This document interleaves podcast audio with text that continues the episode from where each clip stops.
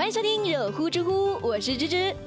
有没有发现啊，今天直播节目的语调都要欢快很多呢？嗯，没错，马上就要过周末了，大家可以约饭的约饭，看电影的看电影，好好的放松一下了。而我呢，又可以陪我们家娃了。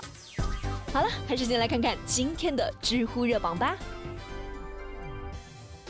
知乎热榜第一名，如何看待女孩高考超一本线一百三十二分不敢算学费？知乎热度两千九百八十三万。这个事情其实，在网上已经是发酵了蛮多天了。家住陕西汉中的女孩王宝利，今年参加了高考，并且超出了一本线一百三十二分。她在接受采访的时候就表示，说知道自己被学校录取后呢，都不敢算学费，因为家庭条件实在是太差了。这段视频被发出后，有很多的好心人为王宝利捐款，一下就凑足了他第一年的大学学费和生活费。可是之后，就有网友开始质疑王宝利。说他是在消费爱心，为什么他们家在县城有房子，却非要在乡下拍视频呢？你看他们家还有冰箱呢，而且他身上穿的还是耐克的，这能穷到哪去呢？反正我是没有看过这么白白胖胖的困难户的。知乎网友小林就说：“我们不得不承认，社会舆论的确是一条解决问题的有效途径，但是这个问题明明可以有舆论之外的更多的解决方法，比如说你可以直接申请助学贷款。”它是无息的，你工作后呢也可以慢慢还上就好了。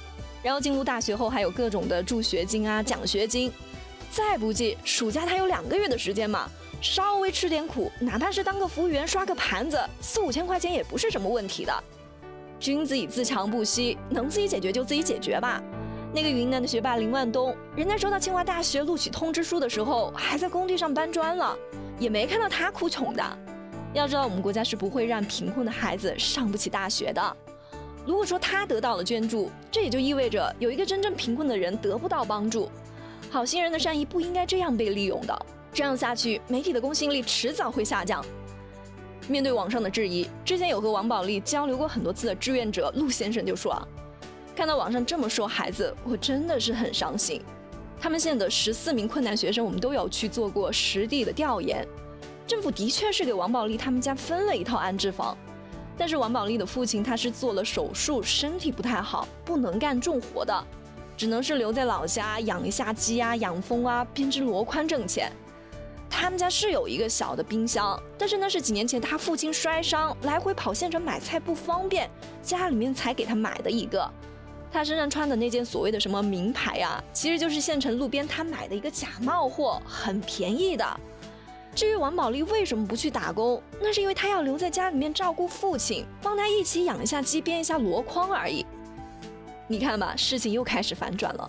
但不管是之前网友对于王宝利的批判，还是反转后对于他的同情，其实都是表达了人们朴素的情感，都是希望每一个努力学习的大学生能够得到帮助。只是下一次，当我们开口要批评的时候，能不能让子弹多飞那么一会儿呢？知乎热榜第二名。五岁女童被邻居男子带走后，疑遭性侵，住进 ICU。知乎热度两千三百七十三万。八月二十九号晚上六点多，因为妍妍要上幼儿园的事情，妍妍奶奶和爸爸就吵了起来。吵了几句后呢，奶奶的心情不太好，就出去溜达了一会儿。结果回来的时候，就发现孩子不见了。于是，一家人就赶紧报了警，警察也帮着找了一晚上，但是还是没有找到妍妍。没想到第二天早上，邻居傻溜子就把妍妍给抱了回来。当时孩子全身都是泥，小裤衩上全是血，身上里里外外都有伤。民警就赶紧帮忙把孩子给送去了医院。医生检查后就发现，妍妍的下体是严重的撕裂，阴道受到感染，甚至连肺部等多个器官也受到了严重的感染。现在孩子还在昏迷，情况是非常的严重。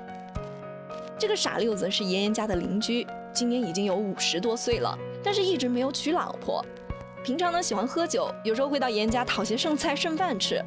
妍妍那天可能是出去尿尿的时候被他给带走了，现在他已经被警方控制住了。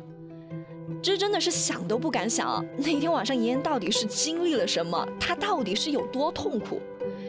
其实我们去看啊，大部分性侵未成年人案件都是熟人作案的，有老师啊、邻居、亲戚等等。这些人他们隐藏在人群当中，我们是很难发现的。等到事情真的是发生了，就已经晚了。那我们能怎么办呢？其实说来说去也就是两个字，一个防，一个法。说到防，在以往的节目里面，芝也说过很多次，比如加强儿童性知识的教育，建立全国性侵人员联网档案，家长、学校、社会共同的努力，做好严格的监管保护等等。总之啊，怎么样预防惨案的发生，比惩罚犯罪分子是更重要的。再来说说罚吧，不知道大家有没有发现，其实就目前的这个嫌疑犯的生活状态来说，没准进了监狱反而能够提高他的生活质量。他以前是讨饭吃是吧？有了上顿没下顿的。这一下进了监狱还能管饱，你说气不气？所以说，对于这种人呢，他们懒惰无知，反正自己是烂命一条的，干啥都无所谓。至于坐牢，这点惩罚根本就算不了什么，可以说犯罪成本基本是为零的，甚至有可能他们坐了几年牢出来后又再犯。之前美国不是做过一个实验吗？他们对六百名的强奸犯做了跟踪调查后发现，他们的再次犯罪率达到了百分之三十到百分之五十。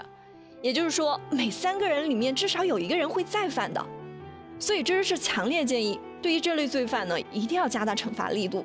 如果再犯，直接就终身监禁；造成严重伤害的，直接就判死刑。当然，立法是一项极其复杂和专业的事情，它牵扯到太多太多的因素了，最终还是需要专业人士来定判的。芝芝只希望这个小女孩能够坚强的活过来，然后慢慢的忘了这段悲惨的往事。知乎热榜第三名，武汉的袋鼠爸爸抱五岁脑瘫女儿送快递，知乎热度四百三十八万。前几天呢，在湖北的武汉，有市民就说，在街上有看到一个快递员，他把女儿护在双腿间，然后骑电动车送快递。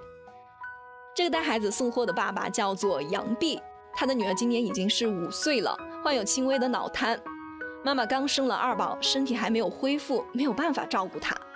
再加上康复机构一直没有开门，杨碧就只好是带着女儿去工作了。到现在为止，已经是有半个月了。附近的居民都叫他“袋鼠爸爸”。由于带着小孩嘛，他送货的速度就会慢很多了。有些客户难免就会有一些抱怨，但是在了解到他们家的情况之后呢，都表示理解和支持。现在杨碧每个月都要把三分之二的收入花在女儿的治疗上，但是他说啊，自己是一定不会放弃女儿的。只希望她能够健康快乐的长大，真的是可怜天下父母心啊！